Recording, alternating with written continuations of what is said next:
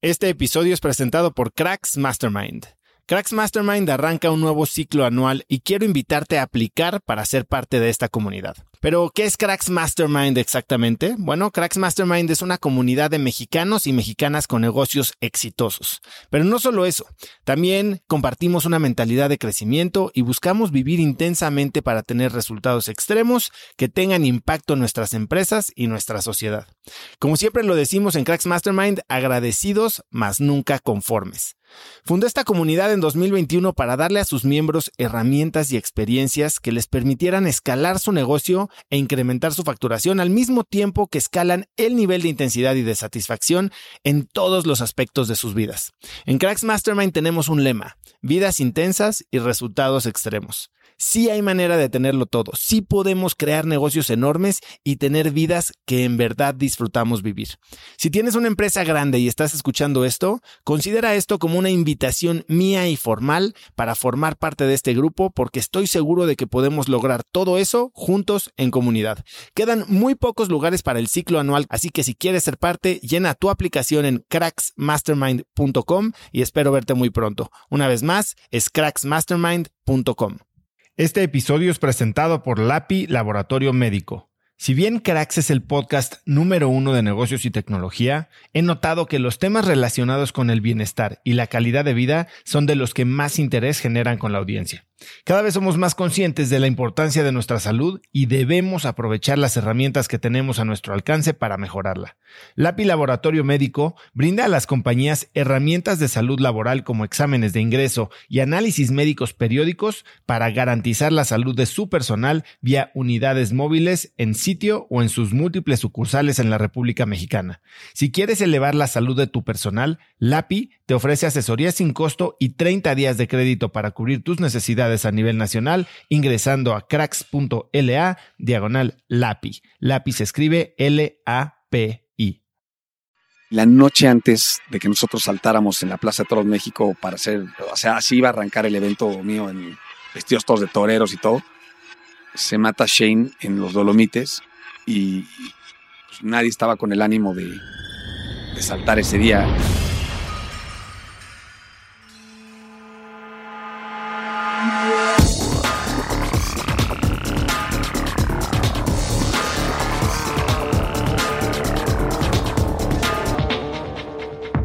Hola y bienvenidos a otro episodio de Cracks Podcast. Yo soy Oso Traba y mi trabajo es entrevistar a cracks en deportes, negocios, tecnología y entretenimiento para encontrar las tácticas y hábitos que los hacen exitosos. Lo que busco es descubrir sus secretos para que gente como tú y como yo podamos implementarlos en nuestra vida diaria. Si no lo has hecho, por favor suscríbete al podcast para recibir todos los nuevos episodios y déjanos una reseña cuando lo hagas. Lo más fácil para hacer esto si tienes iPhone es ir a cracks.la diagonal iTunes o a cracks.la diagonal Google si tienes Android. Les cuento, la entrevista de hoy es con Ernesto Rivas. Ernesto es un atleta apasionado que ha competido profesionalmente en eventos sumamente demandantes como el Discovery Channel Eco Challenge, el Hot Route Southern Traverse, Discovery Channel World Championships, entre muchos otros. Profesionalmente, además de liderar Altius, se ha desempeñado como director de marketing de marcas como Red Bull y Oakley, siempre alrededor del deporte extremo.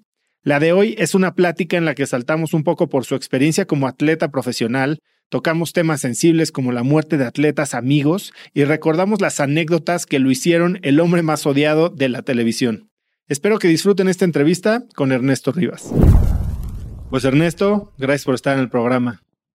¿Cómo estás? Platícame, ¿dónde estamos sentados? Pues ahorita estamos en las oficinas de Altius. Pues ya mucha gente las ubica por todos los tipos de eventos que hacemos, Downhill Tasco, los eventos de aviones y así, pero pues aquí. Ah, yo entré y de lo que veo es como el paraíso del amante de los deportes extremos. Hay fotos por todos lados de hazañas que parecen increíbles. Pues sí, los últimos que más de 10 años nos hemos dedicado a traer a los mejores atletas del mundo y nacionales para promocionar México de una forma muy diferente. Platícame, ¿cómo empieza Altius? A ver, yo te conozco a ti desde que tengo cuatro años, hacíamos ronda de chiquitos, pero ya más en la adolescencia, en Valle de Bravo, yo me acuerdo verte a las cuatro y media de la mañana echando drinks en el antro Y cuando yo venía de regreso a las cinco y media, seis, tú ya estabas cruzando el lago de Valle nadando con tu hermano. Cuéntame un poco tu historia como atleta, porque hiciste cosas como el Lico Challenge. cuéntame un poco de eso. Pues muy rápido. La verdad es que sí. O sea, sí hay muchas historias ahí medio mitos urbanos que casi todos sí son verdad. Entonces, sí ocurrieron. Y sí, normalmente, es más, si te puedes decir el inicio de Altius, fue justo así. O sea, nosotros antes para entrenar para las carreras estas de aventura que hacíamos, que eran carreras de 10 días sin parar, 10 días sin parar me refiero a no paras ni a dormir, y tú vas con una brújula y vas cambiando de disciplina y vas de la bici a correr, a escalar, a, a diferencia de lo que ahorita mucha gente dice un Ironman, por ejemplo, pues un Ironman tú te entrenas exactamente con las distancias que tú ya conoces, ¿no? Tú dices, ok, voy a correr tanto y tú ya sabes que en la nadada más o menos te va a ir así, en la bici más o menos calcula hacer tanto tiempo y en la corrida tal te puede ir un poquito mejor, un poquito peor, pero tú ya sabes si vas a acabar o no y sabes más o menos los tiempos o por cuánto estás tirándole. Aquí nada más te decían la locación y las disciplinas y tú podías ser muy bueno en la bici y a lo mejor arrancaban como en muchos, nos pasó más de uno, arrancabas con 100 kilómetros de kayak y pues eso te mataba o en el mar o con camellos o con en la nieve. ¿Cómo fue que te metiste a ese ambiente? O sea, ¿cómo empiezas? Tú eras alguien que corría, nadaba, andaba en bici por diversión y cómo llegas a una carrera de 100 kilómetros de kayak? Arranqué desde chavito con la bici y todo. Tengo un hermano gemelo. Mucha gente nos conoce ahí con los gemelos. Y pues la verdad es que me piqué muchísimo con él y yo podía ser penúltimo en todas las carreras mientras él fuera último. Y así fue todas las carreras, bici, todo. Y ya, pues obviamente empezamos, es una historia un poquito larga, pero por un tema de que íbamos mucho al outdoor con mis papás, al cacería y así.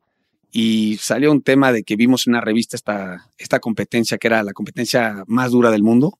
y se llamaba Eco Challenge. Y era una carrera que es el Discovery Channel. Y pues dijimos, nosotros corremos y andamos en bici y nos gusta el kayak y pues vamos. ¿Y, cuál era el concepto de la carrera? ¿Eran equipos? Son equipos de cuatro personas, en la cual tiene que haber una mujer.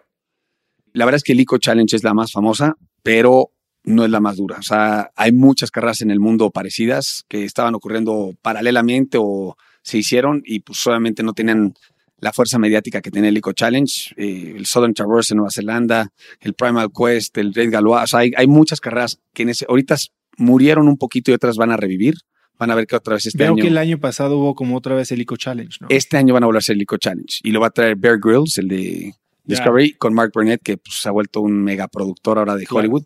Entonces este año viene, yo iba a entrarle, la verdad es que la ocasión, pero bueno, me regreso un poquito hacia, hacia atrás.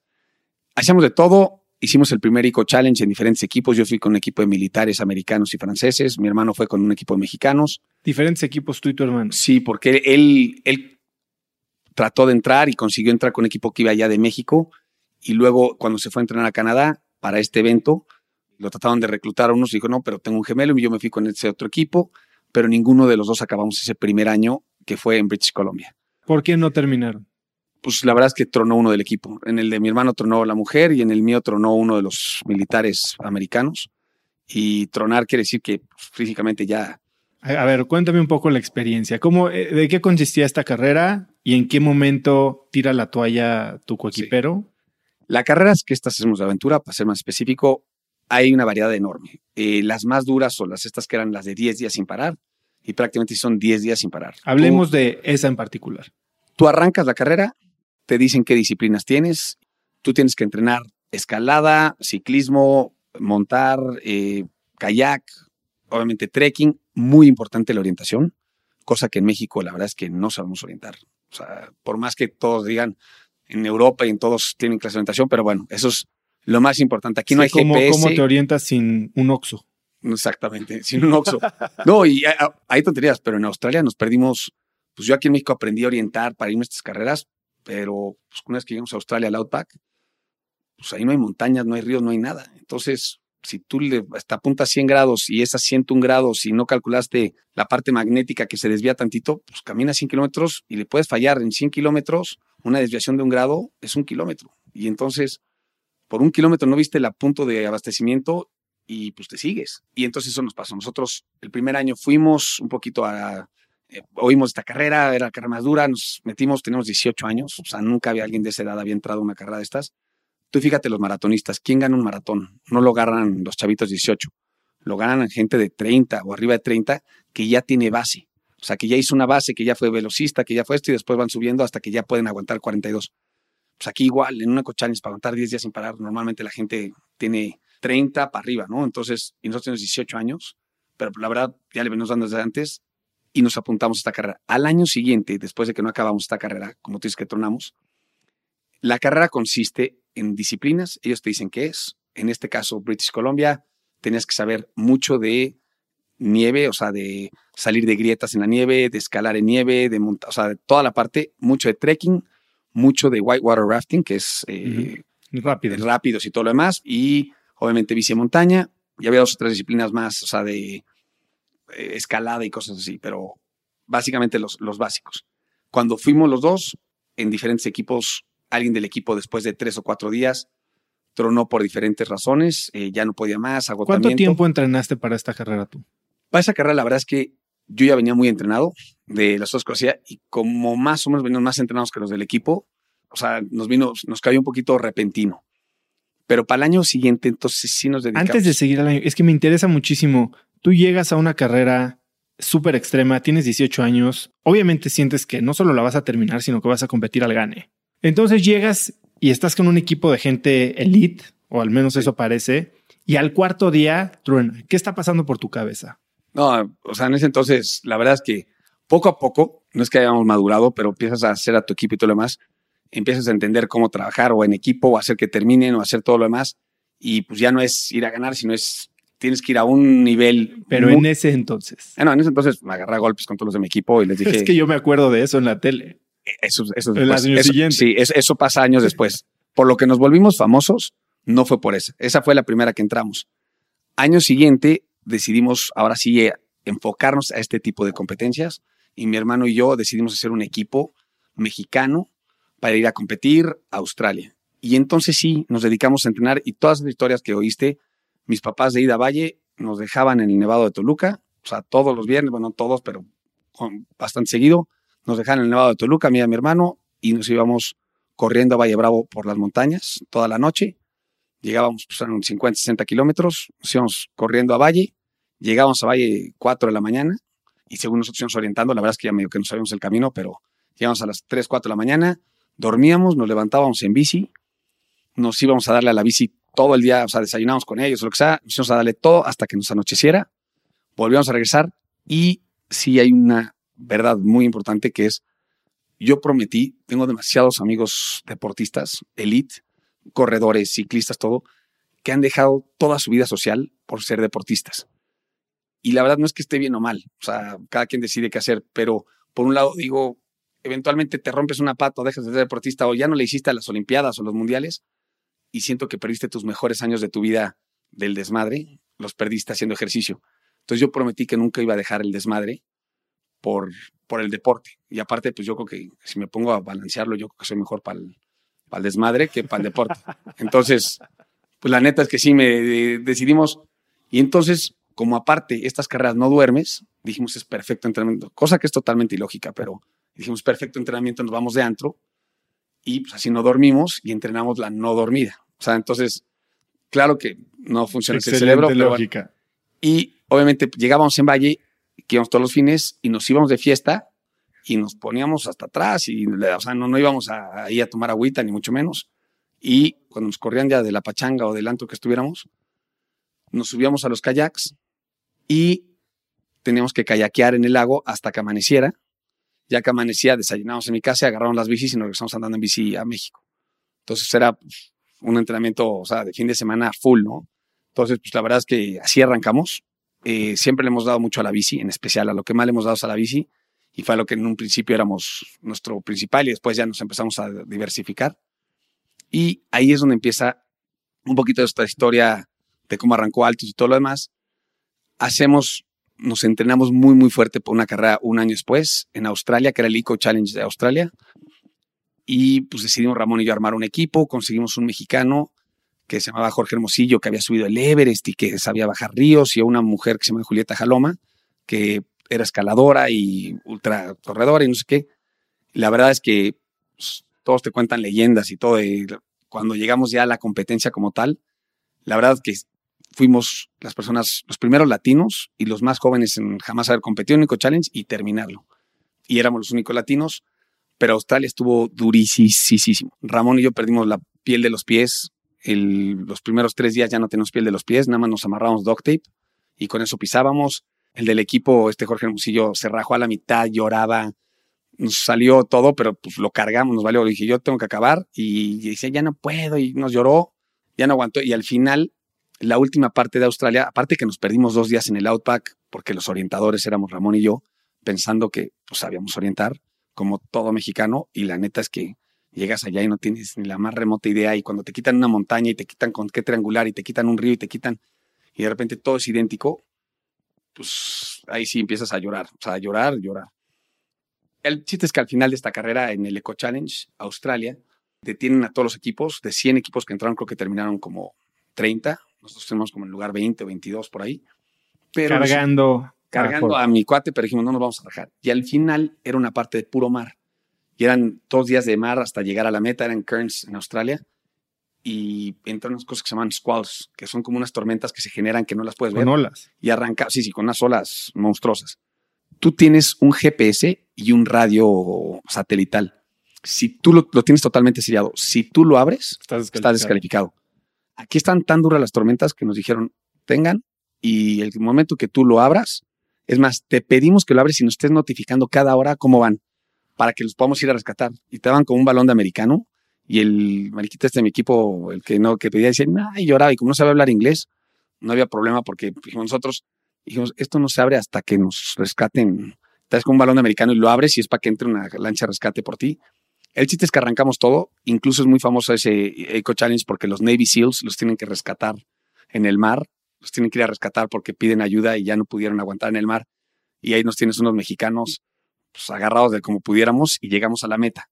Pero pues, entonces nos volvimos muy famosos por ese tema. Y aparte, pues, se nos caen las pieles de los pies, nos perdimos, todo. Platícame, ¿te vuelves famoso por qué? Por haber terminado, por entrón, por duro. Me acuerdo que fue, fueron muy sonados sus peleas del equipo. No, Ahí todavía no. O sea, eso nos empiezan a tomar en cuenta. La verdad es que ahí todavía no nos ponen. Lo que tú estás hablando es el año después.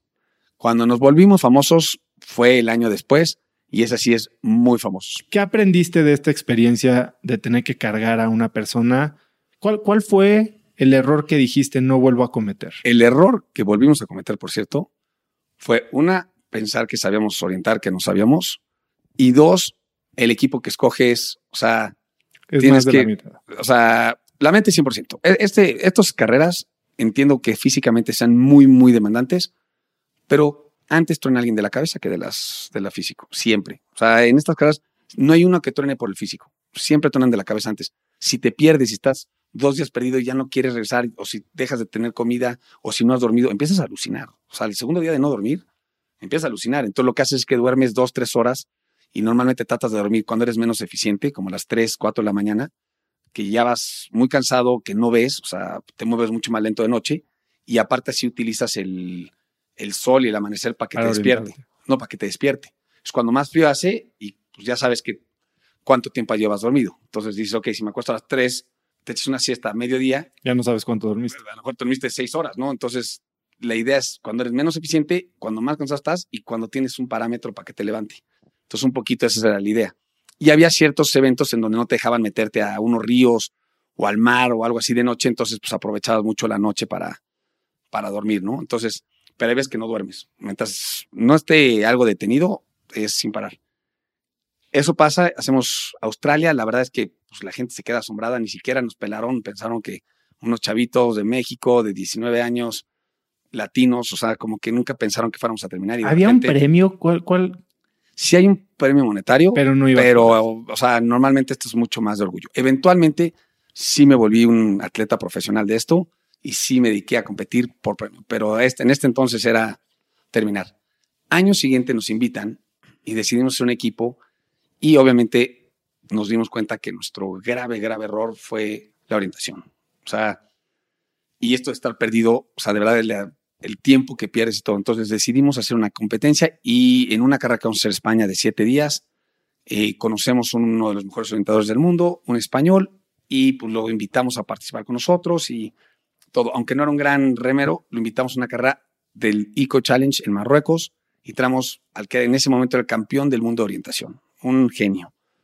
El campeón del Sí, mundo de orientación. Sí, sí, sí. Y ahí, o sea, tú crees que no, este es... un- ¿Cómo es un campeonato del mundo de orientación? No, no, son impresionantes. Y vas corriendo y traen mapas y van en minutos y tienen, no, es, es de verdad en Europa es todo un deporte y una disciplina y hay de cicloorientación y hay de navegación y hay, no, no, es, por eso te digo que estamos en pañales. En México ni siquiera porque alguien agarra un mapa y te enseñen lo básico, no, ahí hay campeonatos europeos en Suecia, en Noruega, en todo Bueno, eso. yo pierdo mi coche cada que me estaciono, Sí, entonces. yo- o sea, la cosa está de los llaveros, o sea, pero, pero no. Pero digo que no puedes compararte y tratar de competir contra gente que hace esto, o sea, de, de profesión.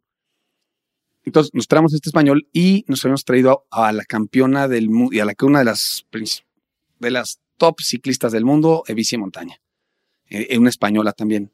El chiste es que ella estaba disputando el campeonato del mundo y tres semanas antes del Eco Challenge de Marruecos, este año tocaba en Marruecos, la mujer que habíamos contratado, o bueno, que habíamos invitado, nos habla el coach y nos dice, ¿sabes qué? Está compitiendo para el campeonato del mundo, está ahorita en su mejor momento y no se puede dar el lujo de una de estas cosas que pues quién sabe qué pueda pasar. Entonces tenemos tres semanas para conseguir una mujer y nos dan una referencia de una mujer americana que era buenísima en kayak, que tenía caballos, que tenía todo. Pues obviamente invitamos a, a esta mujer y la verdad es que cuando la vimos, llegando a Marruecos no la conocíamos, cuando llegamos a Marruecos, la verdad es que mi hermano y yo, nada más de entrenar, teníamos que meternos, o sea, comías como caballo todo el día y aparte tienes que meterte esas cosas que hacen los que toman pesas de proteínas y shakes y todo pues, para engordar. O sea, porque de verdad era tal la cantidad de ejercicio que hacíamos que todo te lo consumías y si no te, te quedabas, o sea, te desaparecías. Y cuando llegamos allá, a Marruecos, vemos a esta mujer y la vemos gordita. O sea, no fit como todas las mujeres que están ahí, como todos los hombres que estamos ahí. Y esta, pues no la vimos fit. Y de ahí es donde empieza todo el relajo. Para este entonces, eh, Discovery Channel eh, se armó con todos los equipos de todo el mundo, hicieron unas filmaciones por todo el mundo de este evento y los equipos que venían. Y nosotros empezamos a contar chistes de, no, pues aquí en México, no sé qué. Y se armó como el chiste un poquito machista, ¿no? De, no, pues aquí los machos, de broma. Pero pues utilizaron todo esto para hacer todo su programa. El tema no va a eso. Cuando arranca la carrera, esta mujer, la neta es que en el kayak no aguanta, no da el paso. Hay una toma en la que me tengo que, ella, nos tenemos que bajar, a, va sellando un pasaporte por todo el recorrido y ya ese pasaporte es, y nos tenemos que bajar del kayak, tenemos que entrar a una playa con unas olas gigantes a sellar el pasaporte y volver a salir. Y no se atreve, entonces me salgo yo del kayak, me aviento al, al mar, pero unas olas gigantes para que me enseñen regreso y ahí mismo pues, la gente dice, "¿Y ¿cómo son los únicos que entraron nadando? Todos entraron en kayak, ¿cómo estos entraron nadando? Digo, es que la mujer no aguanta, es que no quiere, es que... Y claro, poco a poco empiezan a construir historias de los Discovery Channel. Y digo, es que la mujer de mi equipo, pues, y empieza todo este tema del machismo y la mujer. Sí, se Entonces, agarraron de la historia de antes. Y historia. ya- Y la verdad y obviamente, pues, como somos eh, bastante directos, cuando entramos, después de que en el kayak era su fuerte, nos fue atrasando, cuando entramos ya al mar, ah, llegamos ahí, venían las montañas del Atlas. Para esto, la verdad es que hicimos unas cosas que nadie se atrevieron. Ibas parando en ciertas playas, si tú remabas de noche, te detenían, nos la y llegamos justo con los primeros lugares. Entonces todos dijeron, no, pues estos mexicanos y son. Y esta mujer nos fue deteniendo y deteniendo. Cuando llegamos al ya a donde tenemos que dejar los kayaks después de 80, 90 kilómetros, aparte arrancamos en camello, después en kayaks, cuando tenemos que subir a las montañas del Atlas, entramos en kayaks y pues eran mis cuates los del Discovery, eran mis amigos, o sea, no eran, y estos amigos míos que me dicen, oye, ¿cómo vas? Tú le platicabas como amigos, claro, sin tener en cuenta que había siete cámaras detrás y tres micrófonos y, y le digo, ¿qué pasó? No, está, pues está gorda, tú imagínate, sin el kayak que flota, no pudo aguantar, o imagínate, ni las montañas del Atlas, está bien gorda. Y bueno, de ahí las cámaras, pusieron. o sea, lo empezaron a agarrar y pasa algo. Todos los equipos americanos, todos los que han venido a filmar, todos empiezan a tronar, uno tras otro, tras otro, empiezan a tronar en la montaña, se empiezan a, a caer, empiezan a, salirse de la carrera y pues se queda la historia perfecta. La americana, con una cadena americana, luchando contra el machismo y bueno, hacen un show, para que te des una idea, ganó el Emmy, ganó un Emmy a mejor largometraje de drama. Y la estrella somos yo y mi hermano y esta vieja y entonces fue muy famosa, o sea, muy, muy famosa. Fue uno de los programas de mayor rating que ha tenido Discovery Channel. O sea, fue un hitazo. Y obviamente los malos del cuento y los protagonistas somos yo y mi hermano diciéndole, y claro, hasta me traducían, she's very fat. Y o sea, güey, yo me he hecho y lo digo en inglés, me da igual, pero bueno. Y la verdad es que cargamos a esta mujer, la cargamos en las montañas del Atlas, la empujamos en la bici, la todo. Y cuando ella dijo, oye, yo quiero hacer la orientación, le decimos, oye, perdón, pero viene el mejor orientador del mundo. O sea, esa es su chamba. Dale chance. No, es que no me dan lugar a mí en el equipo. Y entonces, todo esto lo masificaron. Y claro, en la historia perfecta hay una parte que llegamos a los caballos y pues ella teníamos unos caballos árabes súper, eh, estaban muy movidos, o sea, y de casi de rodeo. Me tocó uno muy cañón a ella también. Y dije, bueno, por lo menos ella monta. Y entonces salieron y otra vez la tira el caballo y se asoma y dice, y otra vez los mexicanos no fueron para esperarme. Y yo, bueno, armó un show. Al final acabamos y acabamos en octavo lugar de 100 equipos. Casi no aguantó nadie. Teníamos, digo, 19 años o 20 años fue un súper acontecimiento, pero en vez, de, en vez de resaltar eso, resaltaron la parte de que la mujer y todo lo más, no tengo nada en contra de mujeres. Y de ahí, bueno, los que estaban ahí, los que viven estas cosas y los que participamos en esto, todos sabían la verdadera historia. Pero pues la tele contó la historia más. Ernesto, si regresaras hoy, tienes 40, ¿no? 43. 43.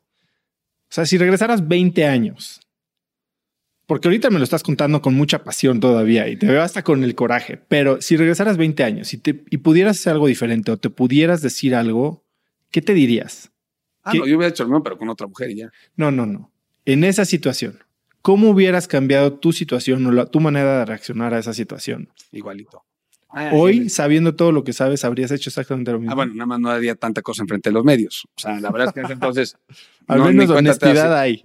Sí, sí, o sea, nada más que el tema es que pues ni cuenta te das de los medios hasta que de repente tenemos un helicóptero siguiéndonos, un helicóptero, un equipo de producción detrás de todos nosotros, pues éramos la historia del Discovery. Entonces, pues claro, de haber sabido, es más, año siguiente, Discovery Channel me invita a una vez, Channel se separa Discovery Channel y hacen dos, y Discovery Channel me invita a una producción en Nueva Zelanda del Southern Traverse.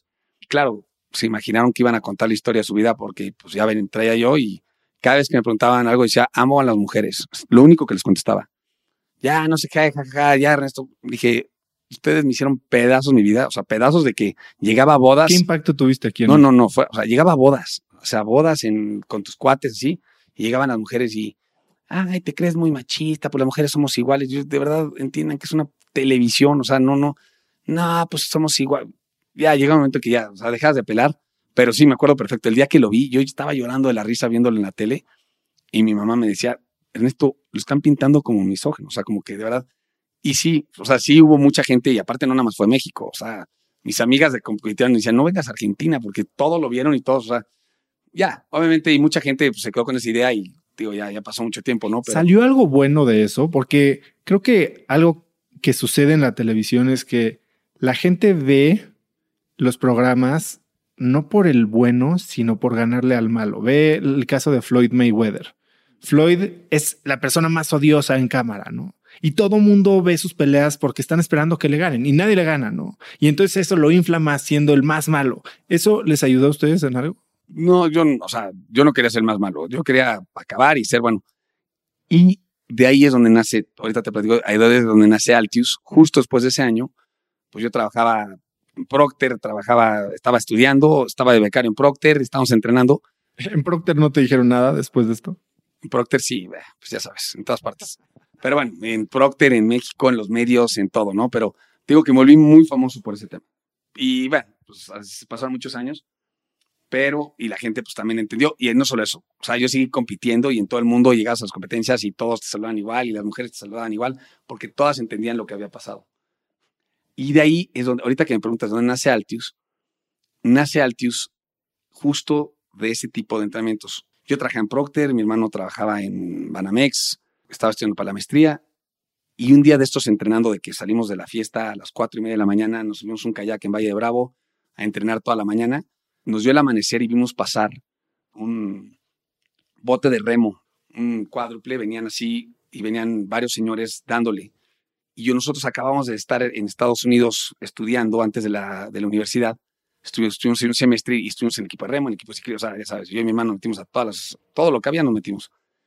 y nos metimos al equipo de remo. Y la verdad es que nos encantó, pero en México era muy complicado porque había que ir hasta Cuemanco. Y cuando vimos que en Valle había remo, le corrimos a mi casa, agarramos una lancha y nos fuimos a buscar a estos que remaban, y eran unos señores que estaban saliendo de una casa y cuando nos preguntamos, armaron un, están armando un club de remo entre varios que habían sido ex, y estaban buscando varios cuates para unir. Entonces dijimos, oigan, podemos estar con ustedes y nos invitaron a ese club de remo, había que poner una cuota y entre todos comprábamos varios botes y ya, y ahí conocí al que fue mi socio y amigo y mentor y todo, que se llamó Daniel Gómez, y él, pues de cuate, todos los fines de semana nos llevaba en Valle Bravo a remar, a mí y a mi hermano, durante casi dos años, todas las mañanas, los sábados remábamos con él, él venía a remar con nosotros, venía desde la lancha y nos estaría entrenando. Y un día me dijo, ¿y, ¿y si hacemos una carrera de aventura como las que hacen ustedes allá en por todas partes del mundo, pero lo hacemos en México? Yo los apoyo, acabamos de montar una empresa que se llama Altius, que vamos, estamos haciendo eventos y lo hacemos. Dijimos, va. Pues yo estaba viendo ahí a Ramón en ese entonces, justo lo aceptan a maestría en Harvard, a mi gemelo, y pues yo me quedé solo con el proyecto. Yo estaba en Procter y estaba disque de becario, más Procter, más todo. Ya, ya no era becario en ese entonces. Y dije, pues va. Y en ese entonces decido, ¿sabes qué? Voy a llevar ese proyecto de Altius, que era una carrera, era un proyecto ni siquiera cuando se iba a vivir, ni mucho menos. Y mientras estuve para maestría, entonces me salgo de Procter, porque ya ves que ahí odian las maestrías. Entonces, y si vas a hacer una maestría, te congelan. Entonces, dije, me voy a ir de Procter para estudiar para maestría y tengo este proyecto como side business. Y la verdad es que en vez de estudiar, me dediqué a hacer deporte. Mi hermano ya no estaba y todos estos equipos, los que eran los top del mundo, pues la verdad es que en ese entonces yo estaba bastante fit y chavito y todo. Y me contactó el equipo que era el top del mundo en ese momento, que pues, era el equipo de Red Bull de Europa. Y me llamaron y me competí con ellos y ganamos y luego me contrataron en Estados ¿Qué Unidos. ¿Qué carrera ganaste? Gané dos o tres en España, gané todo el campeonato de Estados Unidos, gané, o sea. ¿Y ahí si era ya profesional? profesional. ¿Tenías ahí patrocinio de tenía Red Bull? patrocinio de Red Bull y de otras tres o cuatro marcas, de Oakley, de, y me dediqué tres años de mi vida en vez de estudiar para maestría, claramente, mientras que mi hermano estudiaba y tenía su maestría, yo me dediqué, claro que en mi casa no fui, o sea, más, se burlaban, decían, a ver, si te rompes algo, pero la verdad es que no me fue mal económicamente y pude aguantar siendo deportista tres años o cuatro, hasta que, y tenía este negocio de Altius de, de side business y se hacía una carrera de aventura al año, fue grandísima, la carrera que se llama el Extreme Adventure Hidalgo fue una carrera grandísima, y así empecé yo con Altius. Después, siendo yo deportista ya profesional, Oakley me invitan a ser director de marketing de Oakley, y me voy director de marketing de Oakley, y estando en Oakley no lleva ni cuatro meses, y me, un headhunter me llama, y me invitan a participar en una compañía que iba a entrar a México, para que yo llevara todo el marketing. Y cuando pues, ya hago toda la entrevista y todo lo demás, era Red Bull, que estaba entrando a México. Entonces me paso a Red Bull y arranqué con Red Bull, pero siguió creciendo toda, pero seguía teniendo mi negocio este de que deporte. Regresemos un poco a, tu época de atleta profesional. O sea, estás en un deporte que no es, supongo que no hay demasiada gente haciendo este tipo de carreras, eh, sumamente intenso. Y como bien dices, o sea, podrás estar todo lo fit que quieras, pero el juego era mental. ¿Tú te entrenabas de alguna manera mentalmente? O sea, ¿alguna vez has puesto especial atención a cómo trabaja tu cabeza? El que más aguante. O sea, yo siempre digo, alguien va a tronar antes que yo de la cabeza. O sea, es mi forma de verlo. O sea, por más que sea, me conozco. ¿Te levantabas o de tus tres horas de dormir y esos momentos en los que veías oscuridad total y que decías, tal vez soy yo el que va a tronar hoy, ¿te decías algo en la cabeza? O sea, como que no tengo esa parte de que voy a tronar. O sea, si de verdad trueno, porque pues la gente también puede tronar por algún tema, es porque de verdad, o sea, de verdad no hubo un tema grave o físico o algo. O sea, ahí sí, no sé, a lo mejor la educación que me dieron o la forma de ver, de procesar las cosas o lo que sea, pero... Nunca has tenido ni siquiera que tener una disciplina para callar la voz negativa de tu cabeza. Yo no, no uso esas cosas. O sea, la neta, me subo yo ahorita, a la fecha, yo no uso ni watts, ni corazón, ni nada de esas cosas. Entiendo que son buenas y científicamente probadas, lo que tú me digas, pero yo es, si me subo a la bici es darle hasta que pueda, tan duro como pueda. No, no llevo dietas, no llevo, no tengo entrenadores, no tengo nada. Es todo. ¿Crees es, que pudiste haber tenido mejores resultados si hubieras puesto algún tipo de estructura a tu entrenamiento en ese sentido? A ver, sí, Sí, o sea, final de cuentas, si no hubiera sido tan fiestero, si no hubiera sido tan... Pero en esta cosa, la verdad es que pues no, y la verdad es que cuando sí me dediqué full time, o sea, sí, me, me iba a entrenar a España uno o dos meses, full entrenamiento con todos mis coequiperos y era un nivel y aquí pues, estaba compitiendo en todos los, de, o sea, competía en bici profesional, pero pues sí, no dudo que a lo mejor me hubiera ido mejor si hubiera sido un poquito más disciplinado. ¿Cuál te acuerdas que fue la carrera que más trabajo te costó? Mira, yo que la que más trabajo me costó fue esa de Australia que te cuento, porque de verdad o sea, perdimos toda la piel de los pies, porque nos perdimos dos días sin agua, sin referencias, porque nos entró la parte de esa. Yo qué es Y una en Nueva Zelanda. O sea, la verdad es que hicimos una Nueva Zelanda que se llama Southern Traverse, que ahí sí, o sea, te ponen al límite de, o sea, en muchas carreras el Eco Challenge es durísima, el nivel es durísimo, vienen, hay mucho, pero al final de cuentas tú sabes que si algo te llega a pasar, estás, estás cuidado. Si estás cuidado, estás cubierto o hay la capacidad económica para sacarte de un problema. Y en cambio, hay otras carreras que no, otras carreras que de verdad es, o sea, la verdadero, estás ahí y en muchos te dicen, ah, bueno, llévate crampones y pues te dicen, llévate una, con tal ir más ligero, la tiene campaña, llevas la más ligera, aunque no aguante la noche y dices, pues no voy a dormir mucho, o los crampones, crampones son los picos que llevas en los zapatos y para la nieve, pues te llevas unos que sean más ligeros y más rápidos, o sea, y en esta Nueva Zelanda, no, ahí sí era, o sea, te dicen, oye, tienes que llevar campones de ocho picos. Ay, ¿quién va a usar ocho picos? Pues ni que voy a estar clavando, ni que voy a estar haciendo paredes de hielo. Y de repente llegabas y pusieran paredes de hielo, o sea, paredes de hielo de, de pico y, y, darle. Y pues tú entre, o sea, tú ibas vestido como para ir corriendo en la nieve con unos cuantos piquitos. Y, o sea, como ese tipo de cosas sí fue muy complicado. Una carrera que era técnicamente tan difícil no le di el peso que debía tener y durísima. ¿La terminaste? Sí. Sí, la verdad es que hice todas, muchas sí me salí, muchas hubo varias que pues, no, me salí por cosas de alguien de mi equipo. Yo también tampoco he terminado todas las carreras que he entrado, también hay unas donde me he salido, pero, pero pues sí, normalmente en la parte de la cabeza, o sea, no sé, seguro voy a tronar algún, o sea, seguro trueno, pero alguien va a tronar antes que yo. Ya basado en, ese, en esa idea, normalmente alguien truena antes que yo, entonces, pues por lo menos esa parte sí la tengo medio cubierta, pero no, no, no hago entrenamientos mentales. Y como dice que para que no te come el león, no tienes que ser el más rápido. Sí, sí. No, no, tienes que ser el más lento, exactamente. Exactito. Entonces, pues un poquito va por ahí. Y pues ya, y ahí arrancó, entré a Red Bull, luego empezó, siguió creciendo el proyecto de Altius y, y me salí de Red Bull eh, para darle ya full time y ya vine aquí como de socio a Altius. Y arrancamos Altius ya en forma, yo de socio, y empezó a crecer Altius específicamente en el tema de carreras de aventura. Eh, la verdad es que luego me volvieron a jalar los de Red Bull. Volví a regresar a Red Bull, pero con unas cláusulas de que me dejaran mantener Altius. Y la verdad es que Altius le empezamos a dar un giro un poco más a lo que pues, la gente que conozca Altius. Los que no, pues ahorita metan Altius Events en Instagram o en Facebook. Voy a poner links en el show. Sí, pero ahí ven un poquito lo que hacemos. El chiste es que en Altius Events, eh, como que empezó obviamente mi vida de Red Bull y mi vida de Oakley, mi vida de todo lo demás hacer más mediático lo que hacíamos. O sea, las carreras de aventura eran padrísimas y muy, pero la complejidad, logística, costo, todo. Y como negocio tal vez no era tan escalable. No, no, era tan escalable y muy complicado también de hacer para lo que en verdad, pues muchas veces el programa de televisión, en cambio el otro, pues aventabas una persona con un traje de ardilla de un... y tenías 20 veces más rating y infinitamente menos costos, ¿no? Entonces como que empezamos a girarlo hacia allá y empezamos a hacer eventos muy, muy grandes y de ahí empezamos a tener bastante fuerza y empecé a utilizar todo ese conocimiento de, pues de mediático más eh, deportistas para empezar a enseñar México y empezamos a crecer hacia ese lado. Y especialmente pasó con un evento en Chiapas, que pues Chiapas en ese entonces estaba pues, todo el tema de los zapatistas, más el tema de los, de los chamulas, más ahí te pierdes a alguien en la selva y pues no sé si le picó una araña, si se lo agarró un zapatista, si se lo picó una víbora, o sea, hay miles de factores en la selva mucho más peligrosos que las carreras de, Entonces dijimos, oye, aquí no podemos hacer carreras de aventura, aquí tenemos que ser shots mediáticos de aventar a alguien por el cañón del sumidero, de bajar rápidos, de todo. Y fue un hitazo. Y entonces como que empezamos a migrar a ese tipo de... ¿Y todo esto patrocinado por el gobierno? Sí.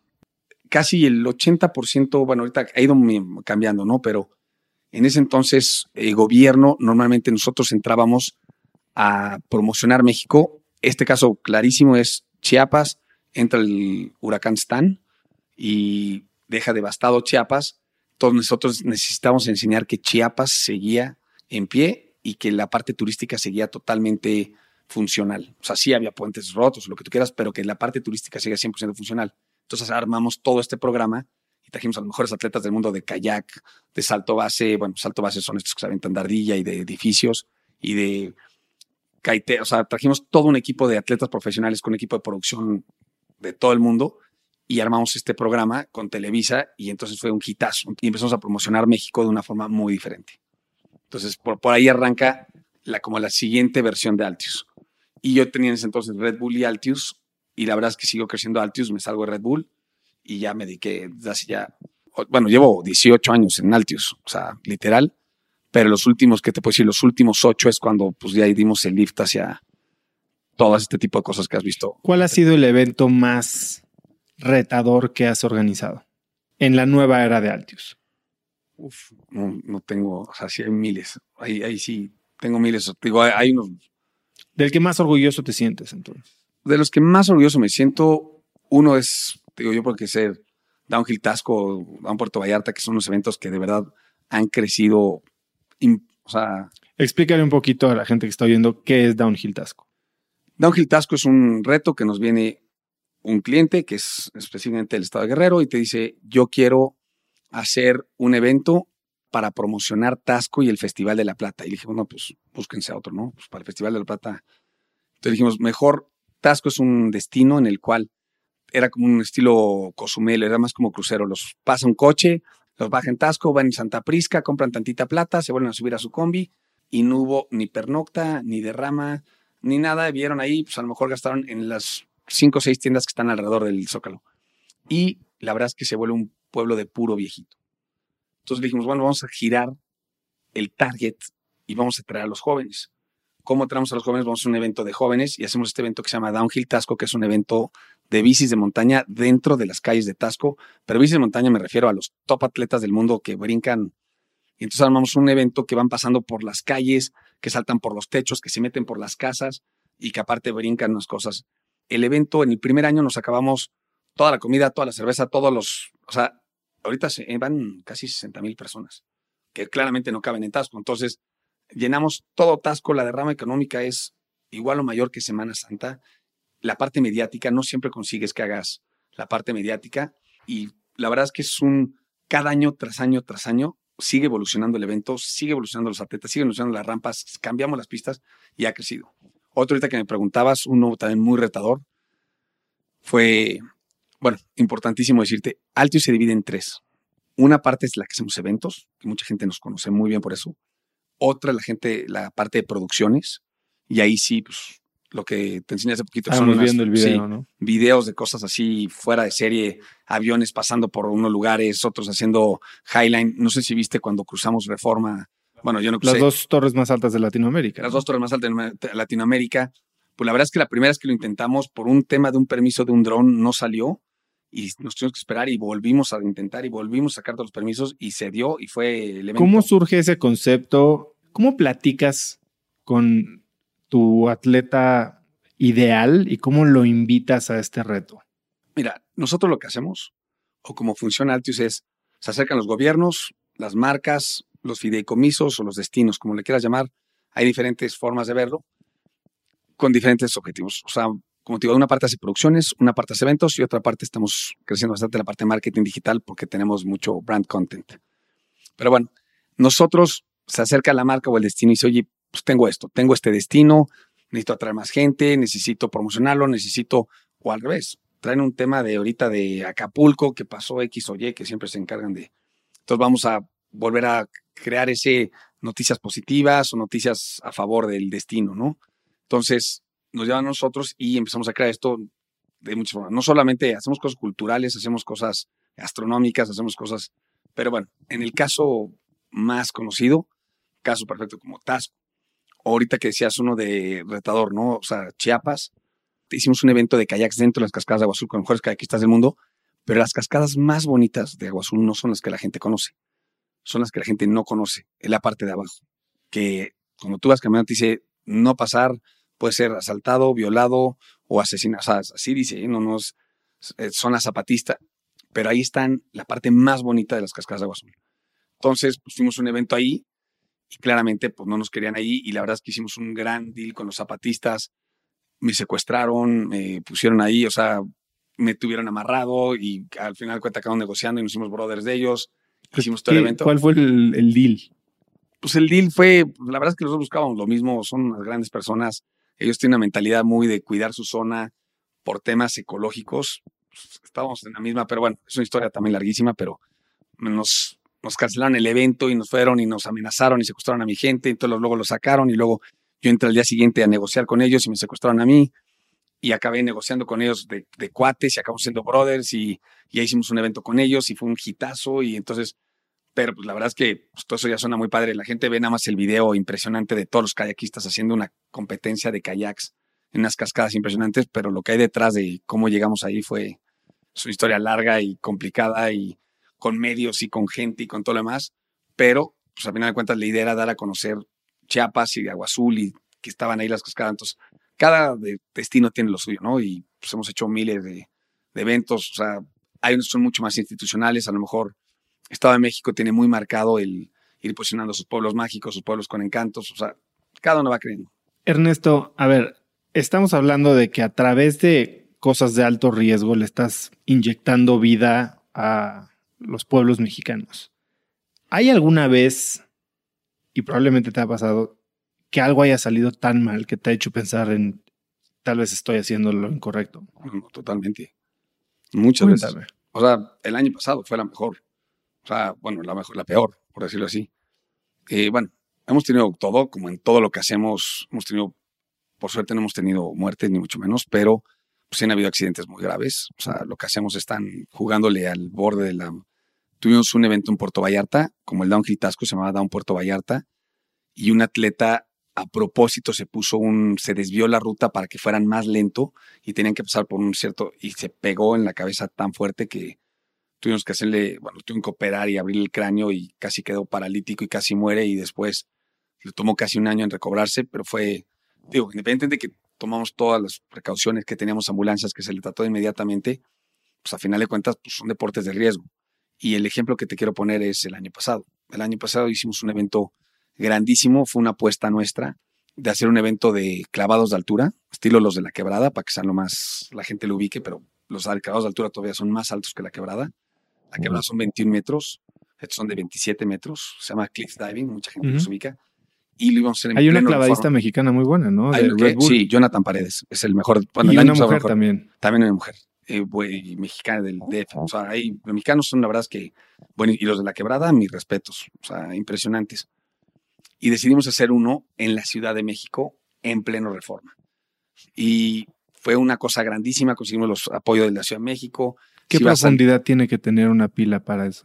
la pila debe tener mínimo 5 metros. Nosotros les dimos casi 10 metros. O sea, fue un tema, o sea, para que sea se- totalmente safe, 6 metros. Entonces nosotros, si iban a lanzar de la Torre Vancomer, eh, de la que está ahí en Reforma, una Torre de Vancomer, y se construyó todo, se hizo una cosa gigante. Por un tema técnico, 100% técnico, mandamos construir una pileta de 900 mil litros, o sea, medía 12 metros de diámetro por 10 de profundidad. Era una bestia y ya a punto de hacer el evento, pues la verdad es que tenía una fuga el tanque y no nos atrevimos a hacer el evento, pero esto estás hablando de que pues, esperábamos 100, 200 mil personas a que llegaran y, o sea, la inversión, el costo, todo y decidimos no hacerlo y fue pérdida total, o sea, pérdida total, pero el costo de si algo hubiera salido mal, la verdad es que no me preocupaban los atletas porque pues ellos caen, pero si se tronaba el tanque o lo que sea, se hubiera ahogado a alguien, se hubiera matado a alguien. O sea, no, no pudimos, a lo mejor no hubiera pasado nada, pero el simple hecho de y tomar ese costo tanto a la marca como a la compañía, como al prestigio, como todo, y fue pérdida al 100. O sea, pérdida más prestigio más todo, pero decimos que por el miedo de que algo pudiera pasar y no nos atrevimos. Y fue, pues, la neta, de verdad de depresión, decir, ching, caray, si estamos haciendo lo correcto a veces, ¿para qué nos vamos tan allá de los límites? Esto pudo haber sido otra cosa, o sea, ni siquiera nos pidieron eso y nosotros fue por llevar todo al límite y ya, no hicimos el evento. Y pues sí nos hizo replantear muchas cosas de la ¿Qué empresa. aprendiste? ¿Qué aprendiste de eso? ¿Qué, qué cambios hicieron después de ese evento? Pues mira, la primera es los riesgos que tomamos, o sea, muchas de las cosas que hacemos y de los eventos que hacemos, pues casi, inclusive en los contratos con gobiernos, especialmente federal, todo se llama devengado. O sea, todo, la gente dice, ay, qué padre, yo quiero hacer este evento. Te pagan después de que el evento ocurre y como te auditan, necesitas tener todos los testigos de que ocurrió el evento. Entonces, si yo te puedo hacer y te puedo platicar todas las ideas, pero si no ocurre, este fue por un tema técnico, pero por un tema de clima o por un tema de factores externos a nosotros, aunque yo ya haya gastado todo y hayan estado todos los atletas, todo, por ejemplo, el caso de aviones, que traemos muchos aviones, y los aviones no pudieron salir porque cayó una tormenta o un norte, el costo 100% lo, asume, lo asumo yo. ¿Por qué? Porque no me van a pagar hasta que no mande los testigos de que ocurrió algo. Entonces, pues la verdad es que el riesgo, independiente de que es muy riesgoso nuestro evento, es muy riesgoso para... Entonces, sí estamos jugando mucho con, con una empresa que parece muy divertida y muy cool y muy todo, que sí lo es, pero por otro lado, el tema de riesgo que lleva la empresa es, altísimo.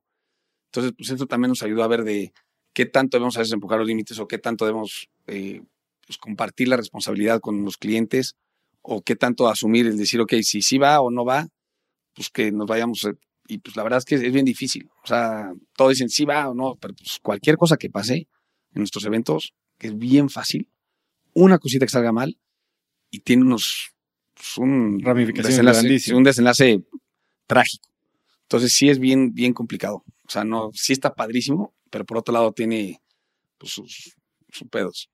Hoy en, en tu rol dentro de Altius, o sea, llego hoy y me estás diciendo que te vas mañana a Aguascalientes y estás armando que te van a recibir con bicis. O sea, ¿tú en qué momento o cómo combinas tu exposición al deporte extremo con tu trabajo de todos los días? ¿Qué tanto sigues siendo un atleta?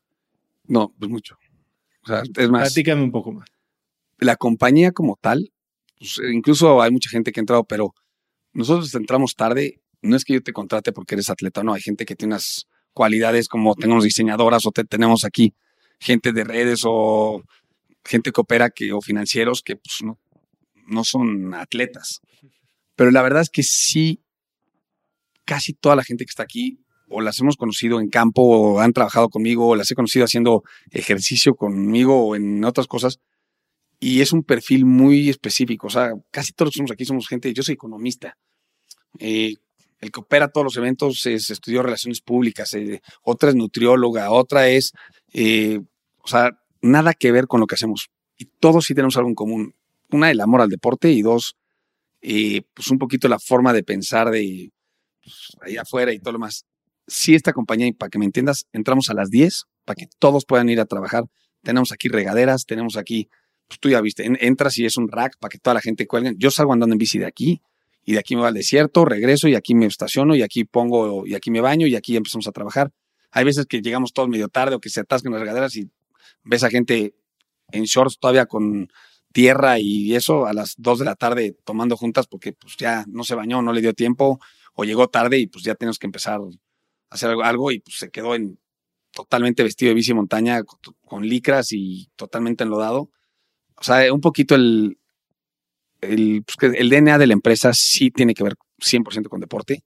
Entonces, la gente que trabaja aquí, casi toda es deportista.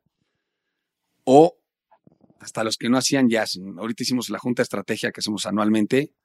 Un año tienes que llegar a caballo, era en las montañas, no hay Tenías que llegar a caballo. caballo. O sea, la junta era en las montañas, tienes que llegar a caballo. Eran siete horas a caballo, con caballerangos, yo pongo los caballos, y la junta empezaba en las montañas, o sea, mandé un equipo a que montaran todo, y ya otro año tienes que llegar en bici.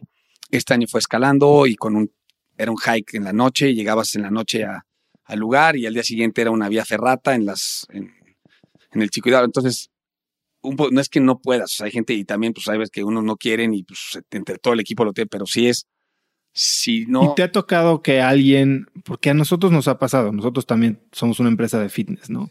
Y a veces me gustaría que más personas del equipo vivieran esta vida, ¿no? Aunque luego es complicado que la gente que hace, como dices, finanzas o tecnología, pues tienen perfiles más diferentes, ¿no? Y si todavía te pones exigente a buscar a alguien que viva y ame el deporte, es difícil, ¿no?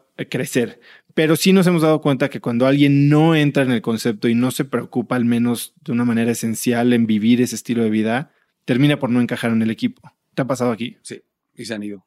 Se van solos. Creo que nunca he corrido una o dos personas, o sea, pero creo que aquí la gente normalmente por muchas cosas han ido por su estilo de vida o se casaron, son de México o cosas así. Casi la gente que tiene aquí tengo mucho tiempo. O sea, Justo te iba a decir eso. ¿Crees que la cultura en ese sentido ayuda a que la empresa sea mucho más fuerte? Sí, total. O sea, de verdad, ves a la gente que no hace ejercicio, que ya hace ejercicio. Sí se motivan todos. Por ejemplo, desde que viene el offside, toda la gente ya se empieza a preparar porque saben que va a ser algo y, y van a, a sufrir, si no, o sea, y todos avientan, por ejemplo, ahorita, pues este, la vía ferrada, te tenías que escalar de ahí, te tenías que amarrar, después te tenías que aventar en un, Vi. o sea, y pues, mucha gente, yo estoy acostumbrado, pero mucha gente no, y se lo aventaron y lloraban y que no me voy a aventar y que no sé qué, y pues vas y, o sea, entonces, sí, sí ayuda, sí genera un ambiente de trabajo diferente. Y por otro lado, sí, yo ahí mismo también me doy cuenta que tan, o sea, mentalmente que tan fuerte o no, o sea, la gente que supera esas cosas, pues también supera otras cosas de la chamba, ¿no? ¿Alguna vez te has enfrentado a la muerte tú? Sí, sí, varias. Cuéntame una vez que te acuerdes. pues una vez estábamos en una competencia en España y veníamos escalando y pues era, tienes que escalar, o sea, según el- la ruta que tomaras eran los minutos que te bonificaban y pues yo la verdad es que no soy tan buen escalador, pero los de mi equipo sí, entonces uno de mi equipo se fue punteando la ruta más difícil, su hermano, que también está en mi equipo, fue abriendo la ruta, o sea, uno punteaba y el otro, después de que punteabas quitando las, pues ahora sí que las grapas, por decirlo que hay en el, los mosquetones y te dejan una línea. Entonces tú ya vas, yo y mi hermano, mi gemelo, íbamos ya con yumares. O sea, prácticamente yo ya no hacía nada de escalada. Yo nada más iba subiendo sobre la cuerda con unos yumares que son, Sí, sí, sí. son unas como, Como los grips. como unos grips y sin darnos cuenta la cuerda se fue rozando, rozando, rozando. Y cuando llegamos, cuando yo subí mi yumar, ya la cuerda estaba totalmente suelta y ya nada más, o sea, mi hermano le dije que agárrate, se agarró de la pared y yo ya, yo pude pasar el yumar para arriba y me quedé pues, ya con el yumar y mi hermano se quedó agarrado en la pared. Tuve que buscar a los otros, a estos hermanos, a que nos aventaran otra cuerda de arriba para poder, estábamos allá amarrados a la pared y ni yo ni mi hermano teníamos la, las facultades físicas, no éramos tan buenos escaladores para salir de ahí escalando sin nada. Y también otra vez parecido en, bueno, hay muchas. ¿Qué ha pasado por tu cabeza? Cuando de verdad has sentido, igual aquí ya quedó, ¿pasa algo por tu cabeza? Pues mira, o sea, ahorita que ya soy papá y tengo familia, la verdad es que cambia un poquito tu perspectiva y dices, híjole, tengo una familia y tengo estas responsabilidades y sí te afecta. No es que le haya bajado, pero pues sí, sí le bajas en ciertas cosas o ya no estás. Aparte, ahorita pues chambeo mucho más tiempo. Antes pues, me dedicaba full a esto, entonces pues todavía las prioridades se sumaban. Pero sí, eres un poco más cuidadoso, tratas de pues, tampoco, eh, o sea, exponerte tanto, pero pues también, pues ya lo traes, o sea, también. Y en es- ese momento, no, pues es chingara, casi me mato ya. Pero pues seguía, pues era competencia, vas para arriba. O sea, no hay para dónde hacerte y vas. ¿qué te falta por hacer? Que, pues, no, muchas cosas. Sí, sí, de todo. O sea, la verdad es que sí, sí he hecho casi todos los deportes. Le he metido muchísimo, o sea, a todos los niveles. O sea, he sido pro de muchísimos deportes. O bueno, o fui pro de un deporte que abarcaba muchísimos. Pero pues sí, sí le di durísimo de hiking, trail running, bici montaña, bici de ruta. Ahorita a la fecha le estoy pegando mucho a la bici. O sea, sí, ahorita estoy dándole fuerte a la bici. Tengo dos, tres competencias. De hecho, en dos semanas me voy a Oman a una competencia de tres días de bici. Eh, de ahí, pues este año también tengo una en los Alpes. Tengo otra en México. Tengo, o sea, tengo dos o tres competencias fuertes este año de bici. Unas son de siete días. Siete días de, de competir en bici. Y sí, ¿Qué bici usas? tengo de todas. La verdad es que, o sea, es mi pasión la bici. Entonces tengo bicis, he ido comprando y pues no las vendo porque me gustan y pues ahí voy coleccionando y dependiendo la ruta o lo que voy haciendo, pues ahí las tengo. Pero sí, tengo de montaña, de ciclocross, de ruta, doble suspensión, de to- todo lo que te imagines de bicis, las tengo. ¿Y hay algún deporte que no hayas practicado que quieres aprender a hacer? Hay un moto trial, ahorita le hemos metido mucho que la neta es que ya le di, pero no me faltaría meterle mucho más. Y creo que kayak. Bueno, también lo de salto base, los de ardilla. Ujú. La Ah, verdad es que wingsuit. wingsuit, pero ya no tengo. Porque si haces salto base tú o Eh, todavía no. Ah, O sea, he hecho salto de paracaídas y todo, pero no. No hago salto base. Pero salto base no me emociona tanto como wingsuit. O sea, Pero como entiendo que tienes que ser muy bueno. muy no, bueno en salto base para poder hacer wingsuit. Sí, más o menos, sí. Puedes saltar de un avión con un wingsuit y planeas y todo, pero sí, tienes toda la razón. Salto base, que base para la gente que nos está oyendo es es el acrónimo de Build, o sea, Building, Antena, Span and Earth. Por eso se llama salto base, que son pues, un edificio, una antena o algún pico, span es un puente todo lo más, y earth es cuando se aventan de la tierra, ¿no? O sea, de un, De un risco. sí. Y ya los que se vuelven muy buenos eso, después de que ya estás saltando eso, luego ya agarras sustento y haces los... Siempre se me ha antojado, pero la neta es que pues, no tengo el tiempo y justo esas son las cositas que te digo, la neta ahorita, a esta etapa de mi vida, con Tal hijas, ya no. la verdad es que ya no. O sea, si no tendría hijas, eso me daría gorro. Pero teniendo hijas, pues sí sería muy estúpido. Porque pues sí se matan muchos. O sea, tengo muchos, muchos cuates que se han matado. ¿Te has hecho reconsiderar cuando eso pasa? O sea, No, no, claro, o sea, pero es que yo creo que la gente que está metida en esto y en los deportes que hacemos ya asume ese riesgo. O sea, ya trae en la cabeza ese chip que en algún momento eso les puede llegar a pasar. Entonces, claro que cuando pasa es un esto es muy trágico y pues la comunidad del deporte que sea tanto kayak como salto base como eso. ¿cuál ha sido el evento que más te ha pegado en ese sentido? Hace mucho, bueno, no sé tanto, yo hacía el evento este que se llamaba Red Bull X Fighters, el de las motos, en la Plaza de Toros México, uno muy grande. Y me traje al campeón del mundo, invité a dos o tres saltadores base y los iba a aventar yo de un helicóptero. Iban a caer vestidos de torero en la Plaza de Toros México. Y venían, o sea, dos o tres, y el mejor, bueno, los dos mejores del mundo en ese entonces era uno que se llama Miles Dasher y otro que se llama Shane McConkey. Shane McConkey es la leyenda de leyenda del freestyle Claro, skiing, sí, Él se murió, Se murió saltando, esquiando. esquiando en los Dolomites.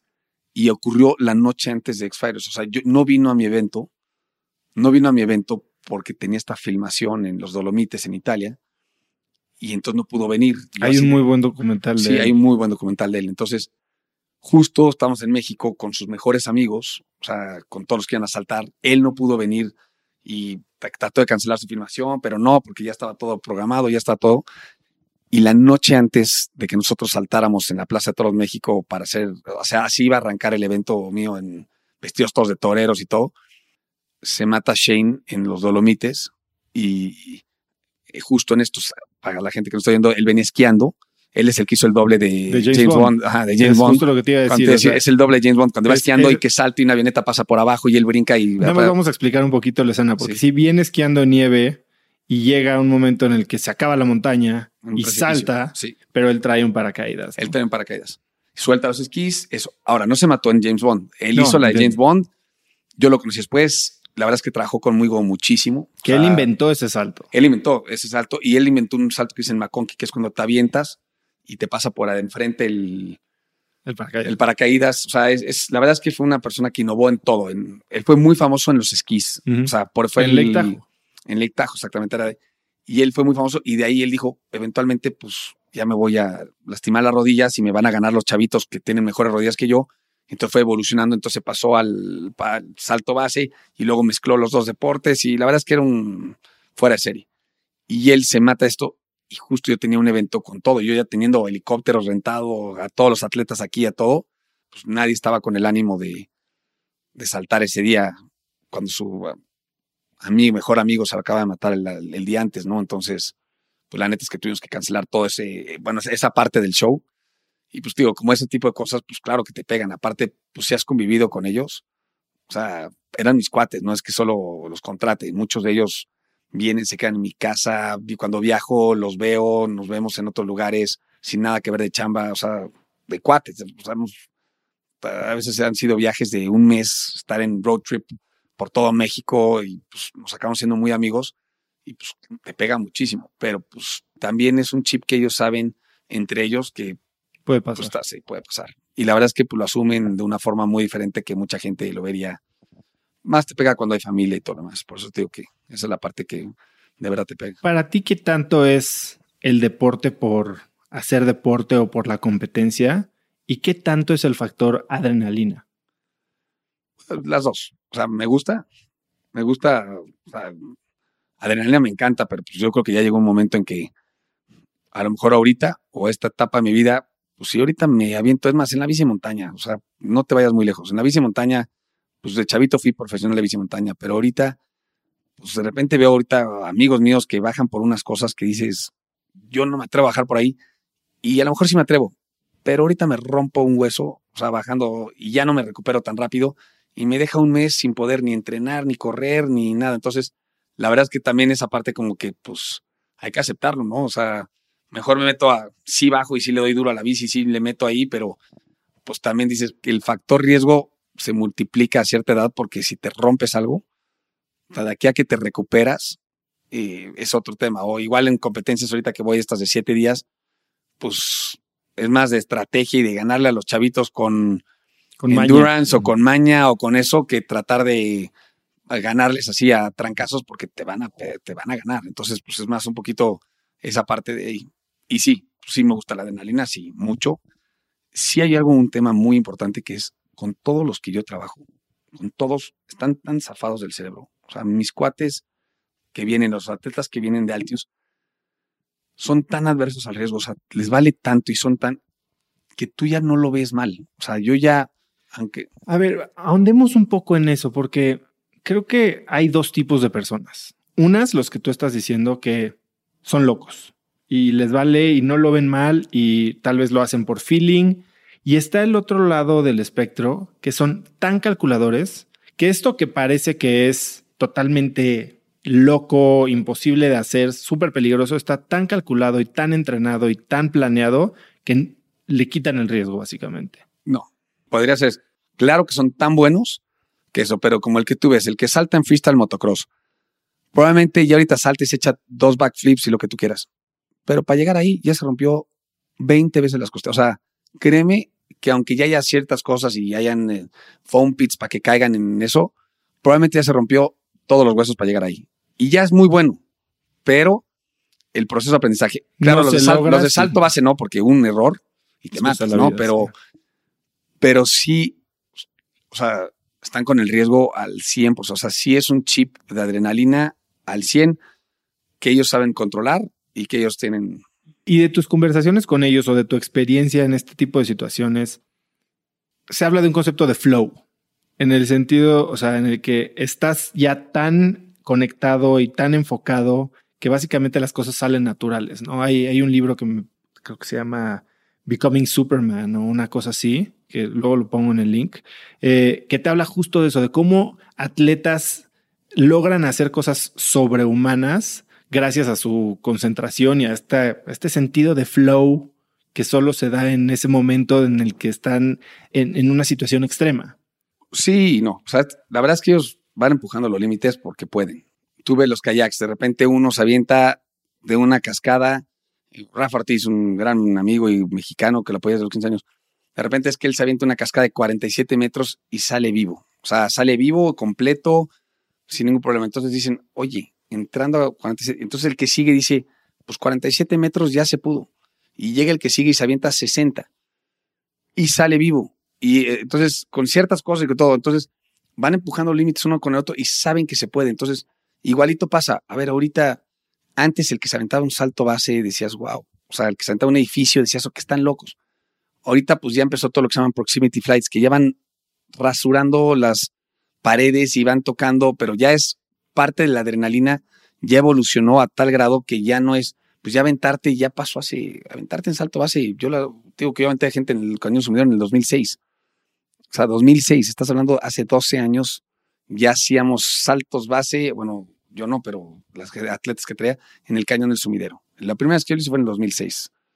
Y ya fue un, o sea, ahora imagínate, ahorita ya es lo que ha evolucionado. Igualito, tuve los deportes, Tasco, el primer año saltábamos dos o tres cosas y saltabas un techo y ahorita ha evolucionado en seis años la bici, que ahorita los brincos que hacen jamás hubieran sido ni pensados hace cinco años. Entonces, uno le va poniendo el límite al otro, otro, y ya ahorita, o sea, lo que están haciendo en la bici, en salto hace, en los kayaks, en todo, es otro. Igualito pasa en kite, en todo, motos, o sea, freestyle motocross.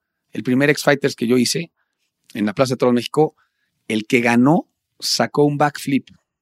O sea, el que ganó. Y el que se quedó en segundo lugar trató de sacarlo y se cayó y lo tuvimos que ir al hospital. Ahorita un backflip lo hace el, novato. No, no, un novato aquí de mexicano que está empezando, sacan backflips en la moto, o sea, ya es el doble, o sea, ya está la evolución del deporte y así es. O sea, todo va agarrando su trayectoria y su evolución y en todos los deportes está igual. Y la verdad es que ahorita más y con la comunicación que hay y con todo lo que existe, pues ven lo que hicieron en otra parte del mundo y el otro parte y todos están conectados y entonces alguien llevó este, nivel, logró hacer esto en la bici y el otro pues tiene que superarlo y así va pasando. Y digo, también el riesgo y lo que están accidentes son altísimos, ¿no? Pero... ¿Y cuál es para ti este año o en el mediano plazo el proyecto que más te emociona? Tenemos dos. La verdad es que no te los puedo decir porque justo los planeamos la semana pasada y van a ocurrir, uno lo vamos a lanzar en marzo, es en un año y, o sea, tenemos dos. O sea, tenemos dos muy, muy espectaculares. Fuera de serie, o sea, lo vas a ver. Solo te puedo decir, uno sí tiene que ver con ardillas voladoras. El otro tiene que ver con correr, o sea, algo más fuera de serie. Tenemos otro con bicis muy fuera de serie, o sea, que no son los que ya conocen de Down Puerto Vallarta o Don Gil Tasco. Pero tenemos uno que es para la gente común y corriente, pero el concepto es fuera de serie y tiene que ver con México y tiene que poner México en alto. O sea, ese lo vamos a lanzar muy pronto. O sea, estamos a menos de un mes de lanzarlo. Y el otro es un proyecto que le llevo, o sea, lo llevo cosechando muchos años y por uno u otro factor. Entonces este año, pues lo vamos a hacer nosotros con nuestros recursos y ya veremos quién se suma, ¿no? Pero sí. Y tenemos la verdad es que mucha gente, muchos amigos en la empresa, clientes, amigos que pues, creen mucho en Altius y que nos han ido apoyando con los años. Y a nivel personal, ¿algún reto que tengas tú que quieras lograr?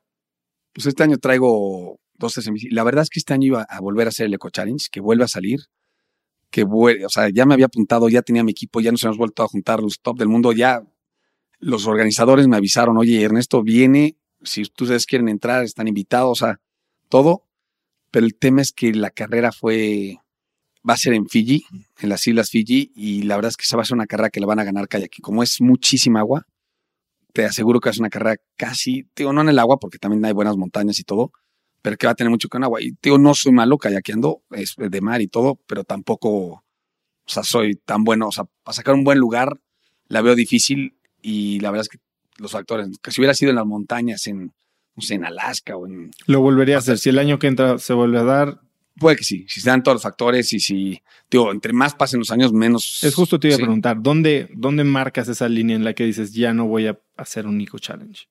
Pues no sé, ahorita la verdad es que estoy bastante fit, o sea, no bastante fit, pero ahorita tengo carreras, estoy todavía físicamente bien en todo. El año pasado competí en una que se llama el Cruce, que son tres días corriendo. Este año tengo siete días. O sea, sigo compitiendo, sigo fit. Digo, obviamente, pues ya la edad no te recuperas tan rápido, pero, pero ahí voy a estar. O sea, si le entro sí creo que esté ahí bastante posible en sacar muy buen lugar. Pero pues también hay que ser consciente, si vas en las Islas Fiji, si entran los neozelandeses o entran los australianos o ese tipo de gente que de verdad son muy buenos en el mar y son muy buenos remando y son muy buenos eso, pues no hay mucho que hacer contra ellos. O sea, en cambio, si nos vamos a las montañas, que es bici montaña, hiking, todo, pues ahí tendríamos más chance de, ganarnos a los que hacemos eso. Entonces, por eso es que ese era mi reto este año cuando acaban de, sacar la locación y pues ya nos echamos para atrás. O sea, el equipo, de hecho, mm, el equipo con el que iba a ir, iban ganando el Eco Challenge de Fiji. Fue el último lugar donde se hizo, fue en Fiji, en el 2002. Y tuvieron que asistir por infecciones en los pies y todo lo demás. Sí, también esos tropicales es, un, es horrible. Las competencias en lugares tropicales también afecta, se te empieza a desgastar todo, la piel, todo, y te empiezas a infectar, cañón. No, bueno, yo de esos eh, lugares tropicales, no sé si has visto un programa que no entiendo en qué momento se les ocurre y lo hacen, el de Naked and Afraid. También me invitaron. ¿Te invitaron? Sí, también invitaron hace dos, tres años. ¿Y, lo harías? No, justo ese, ese, para que veas, me invitaron. Pero el programa, para los que no lo conocen, literal, ponen a un hombre y a una mujer completamente desnudos en un ambiente... Sí, sí. Eh, Los dejan en un destino totalmente de supervivencia y 21 días. tienes que sobrevivir 21 días sin ayuda externa. Te dan un, par de herramientas, una, una herramienta cada quien. Normalmente todos buscan algo para hacer fuego. O sea, no te dan encendedor, pero te dan maderitas y casi todos cogen un cuchillo y algo para hacer fuego. Normalmente la herramienta que eligen. Y sí, justo yo no sabía qué era y me invitó Discovery Channel como fui, me digo que me volví famoso por todo ese maíz. Querían que yo fuera otra vez a armar un desmadre ahí en, con una mujer y ya, ya quería, o sea, ya tenían el rating amarrado, iban a sacar toda mi historia de antes, o sea, ya los conozco. Y me invitaron, me dijo, no, iba a haber una eh, tal y pues ganar un millón de dólares y pues yo nunca lo había visto y me puse a verlo y la verdad se me hace buenísimo el programa, o sea, de verdad soy muy fan de ese programa. Pero sí, no, dije, no hay forma. O sea, 21 días ahí metido. Aparte, no es Porque de. aparte no tienen que hacer nada. No, exacto. justo es decir, estar ahí. no es el- entre más actividad hagas, menos chance tienes de sobrevivir. Entre más quieto te quedes y menos te muevas y más casa, o sea, es el que gana. Entonces, bueno, el que sobrevive, más que. Está buenísimo el programa, pero. El tema es, yo, regresando al punto, yo veo los lugares tropicales y nada más de la mosquiza. Sí. No, no, no, no, no podría yo. A mí me vuelve loco. Me vuelve, o sea, de las cosas que más me afectaría es no poder dormir totalmente picado por 21 días y es, o sea, totalmente de acuerdo. Sí. Pero muy buen programa. Y pues ya, te digo, un poquito esa es la historia. Y pues ahorita, como en todo, la única cosa que siempre seguimos haciendo aquí es nada que hagamos siempre tiene que ser innovador. O sea, incluso nos han pedido hacer carreras ahorita y lo que tratamos de hacer es ir buscando qué es lo que siguiente evento que va a estar de moda. O sea, no de moda, sino que llame la atención, que sea diferente. Y la verdad es que también nuestros parámetros no nos los ponemos en México, sino que tratamos tanto las producciones como los eventos, como todo, sean a nivel mundial. O sea, sí sean... el ¿Cuál top, crees que es el deporte de los próximos cinco años? A nivel tal vez un poco más masivo. Digo, obviamente yo creo que la bici está agarrando un furor gigante, entonces bici puede ser que sea el que detone más especial. Estoy hablando un poquito de México. Y luego vete a todo lo que sea tecnología, drone racing, por ejemplo. Entonces, toda esa parte de ahí es para mí lo que va, lo que va a seguir. Pero no esports. eSports sí, aunque no lo considero deporte. O sea, es como te digo, ya de, si alguien me dicho en el 2000, oye, pues PlayStation o eSports o lo que tú quieras, pues sí, lo que ha crecido es 20 veces más de lo que jamás lo imaginamos, pero Fortnite, todas esas cosas, pero al final de cuentas no es un deporte como tal. Y sí hay ciertos deportes que pues tú ves claramente cómo van descendiendo, ¿no? O sea, a lo mejor el golf o cosas así, pues mucha gente sigue jugando, pero pues ya empiezan a ver más deportes, es más activa la gente. Oye, para cerrar en esto, te voy a hacer un par de preguntas más rápidas, más puntuales. Te puedes tardar lo que quieras en responderlas, pero, por ejemplo, ¿tienes algún fracaso favorito del que sientas que aprendiste una lección que te ha ayudado después? La, la verdad es que sí, o sea, hay muchos eventos, inclusive de lo malo, lo bueno es este que te digo que tuvimos un accidente muy fuerte en Puerto Vallarta. Nos ayudó también a evaluar el tema de riesgos y de qué tan buenos o malos somos ante una situación de emergencia. Qué tan rápido llegó la ambulancia, qué tan rápido lo asistimos, qué tan todo. Y la verdad es que pues, sí, y te voy a poner un ejemplo muy claro. Hubo hace tiempo un, evento muy trágico en Chihuahua, que unos camiones, unos monster trucks, saltaban, hicieron un evento ahí como muy localón en Chihuahua y contrataron a gente, bueno, de todo, a los, y saltaron los monster trucks a la gente y aplastaron a mucha gente y fue, la verdad fue un drama y, y eso. Y mucha gente empezó a decir, oye, pues, ¿cómo tú te dedicas a hacer eventos todo lo más?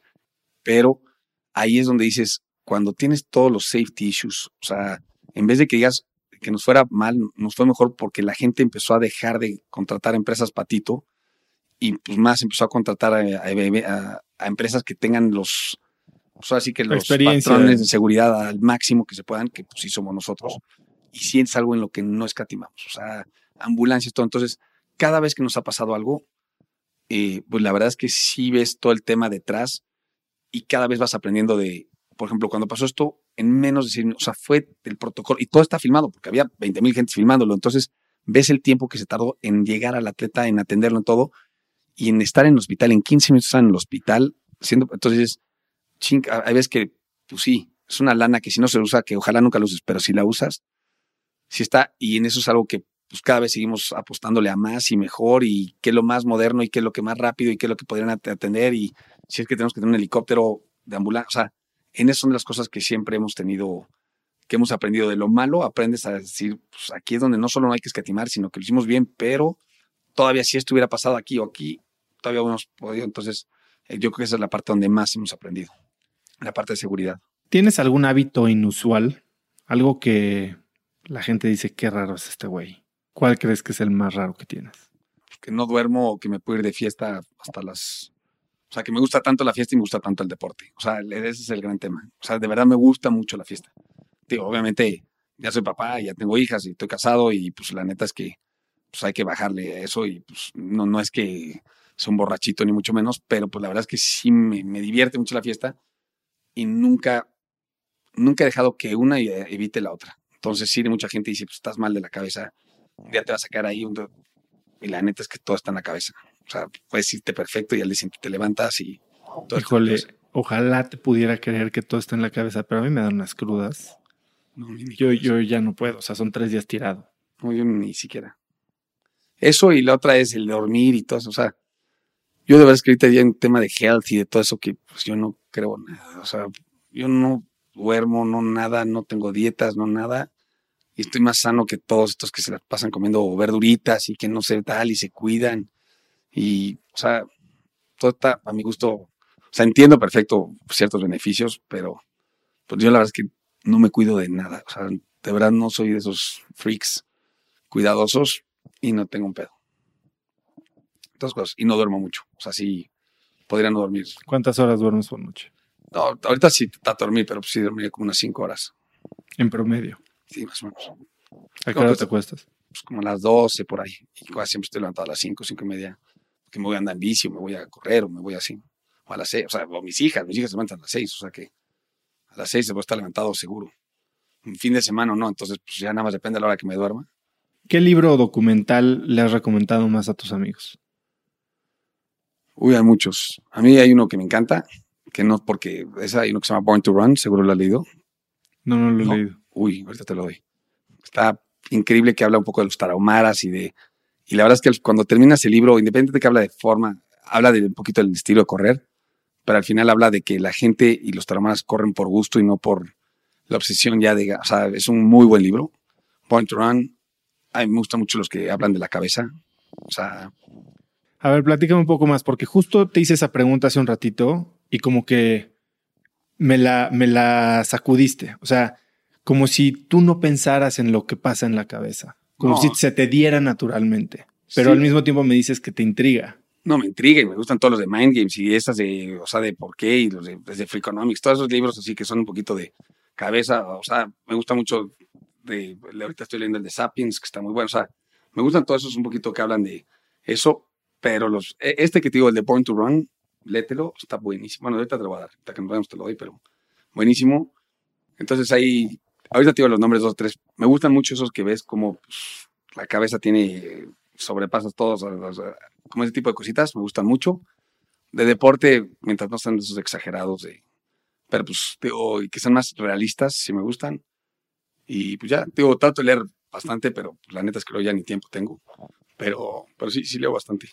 ¿Y documental? ¿Alguno que documental te haya fascinado? Si pueden, la verdad es que no lo digo porque lo hice yo, pero es, una parte ayudamos, no lo hice yo, la ayudamos nosotros. Se llama Chasing Niagara. Está buenísimo. O sea, persiguiendo Niagara. Es de kayakistas y de un mexicano que trata de cruzar. O sea, me gusta mucho también. Hay uno que se llama el Barclays Marathon, el de Icarus, de todo el dopaje, el de. La verdad es que sí, sí veo muchos, muchos, todos los de Animal Planet y Planet Earth y todo eso soy fanatiquísimo, pero fanatiquísimo. Eh, de National Geographic, el del Everest, el de, ay, el de Jimmy Chin, de una montaña que se llama Remu. Ahorita, ahorita te voy a decir el nombre también. Bueno, ahorita acerqué uno nuevo que todavía no la veo, que se llama Free Solo, de Alex Honnold, del mejor escalador del mundo. O sea, todo ese tipo de documentales eh, el Banff Mountain Film Festival, todo ese tipo de cosas que son cosas reales, soy muy fan. Perfecto. Ernesto, eh, yo para terminar, puede que la gente se intrigue mucho con tu historia, que te quieran contactar, que te quieran seguir, algún lugar donde puedan conectar contigo.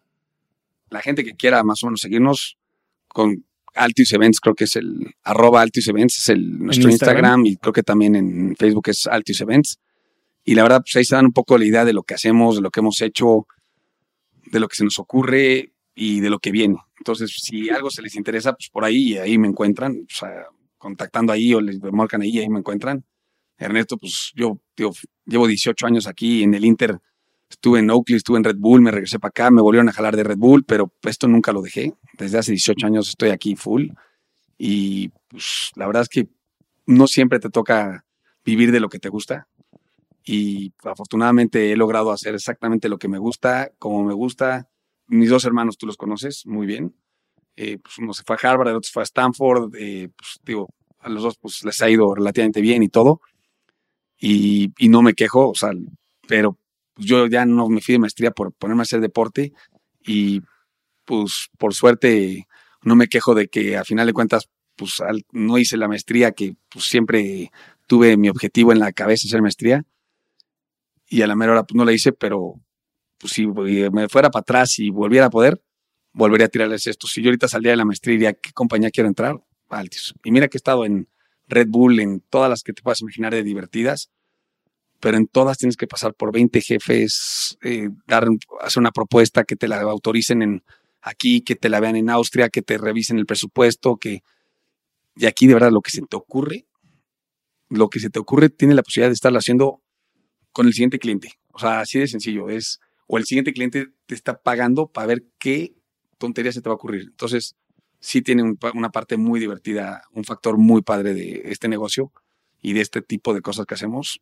Y pues ahora sí que hemos tratado de llevarlo al, al top top, no solo de México, sino posicionar México o sea, literalmente la pasión por México en el mundo. Muchas gracias por tu tiempo, Ernesto. Estuvo increíble la entrevista. Y antes de despedirme, si te gustó lo que oíste en este episodio, suscríbete en iTunes, Google Podcasts, Spotify, Stitcher, iBox o donde quiera que escuches tus podcasts. Estamos en todos lados. Puedes encontrar las notas de este episodio con links a todo lo que platicamos en www.cracks.la. Y ahí también te recomiendo puedes suscribirte a Viernes de Cracks, que es el newsletter que mando cada viernes con 5 tips que me recomiendan los cracks que entrevisto en el podcast. El correo puede incluir artículos interesantes, productos, gadgets, libros o links a videos que no puedes dejar de ver. Es un correo bien corto y una forma de dejarte algo bueno para el fin de semana. Mencióname en tus historias de Instagram como arroba osotrava o con el hashtag crackspodcast. También puedes usar hashtag viernes de cracks. Eso es todo por hoy. Yo soy Osotrava y espero que tengas una gran semana. Este episodio es presentado por Cracks Mastermind. Cracks Mastermind arranca un nuevo ciclo anual y quiero invitarte a aplicar para ser parte de esta comunidad. Pero, ¿qué es Cracks Mastermind exactamente? Bueno, Cracks Mastermind es una comunidad de mexicanos y mexicanas con negocios exitosos. Pero no solo eso, también compartimos una mentalidad de crecimiento y buscamos vivir intensamente para tener resultados extremos que tengan impacto en nuestras empresas y nuestra sociedad. Como siempre lo decimos en Cracks Mastermind, agradecidos, mas nunca conformes. Fundó esta comunidad en 2021 para darle a sus miembros herramientas y experiencias que les permitieran escalar su e incrementar su facturación al mismo tiempo que escalan el nivel de intensidad y de satisfacción en todos los aspectos de sus vidas. En Cracks Mastermind tenemos un lema, vidas intensas y resultados extremos sí hay manera de tenerlo todo, sí podemos crear negocios enormes y tener vidas que en verdad disfrutamos vivir. Si tienes una empresa grande y estás escuchando esto, considera esto como una invitación mía y formal para formar parte de este grupo porque estoy seguro de que podemos lograr todo eso juntos en comunidad. Quedan muy pocos lugares para el ciclo anual, así que si quieres ser parte, llena tu aplicación en cracksmastermind.com y espero verte muy pronto. Una vez más, es cracksmastermind.com. Este episodio es presentado por LAPI Laboratorio Médico. Si bien Cracks es el podcast número uno de negocios y tecnología, he notado que los temas relacionados con el bienestar y la calidad de vida son de los que más interés generan con la audiencia. Cada vez somos más conscientes de la importancia de nuestra salud y debemos aprovechar las herramientas que tenemos a nuestro alcance para mejorarla. LAPI Laboratorio Médico brinda a las compañías herramientas de salud laboral como exámenes de ingreso y análisis médicos periódicos para garantizar la salud de su personal vía unidades móviles en sitio o en sus múltiples sucursales en la República Mexicana. Si quieres elevar la salud de tu personal, LAPI te ofrece asesoría sin costo y 30 días de crédito para cubrir tus necesidades a nivel nacional ingresando a cracks.la diagonal LAPI. LAPI se escribe L-A-P.